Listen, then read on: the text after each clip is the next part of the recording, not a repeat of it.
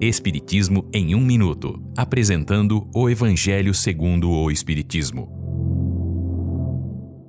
Capítulo 13. Não saiba a tua mão esquerda o que faz a tua direita. O óbulo da viúva. Certa vez, Jesus observava os ricos fazerem suas doações e viu também uma viúva doar duas pequenas moedas. Jesus então, chamando seus discípulos, disse-lhes: Em verdade vos digo que esta pobre viúva deu mais do que todos, porque todos os outros deram da sua abundância, mas ela deu da sua pobreza, deu todo o sustento que tinha. Esta passagem está contida no Evangelho de Lucas.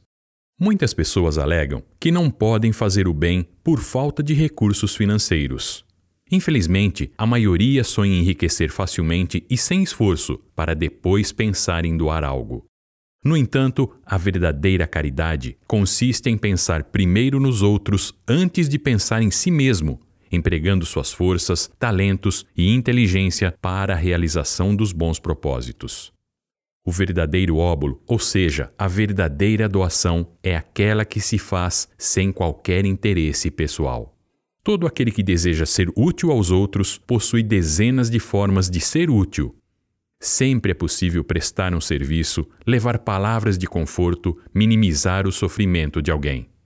Cada um pode doar parte de seu tempo e de seu descanso, e para isto não é necessário recurso financeiro algum. Esta é uma livre interpretação. Livro consultado: O Evangelho segundo o Espiritismo, de Allan Kardec, edição 3, em francês.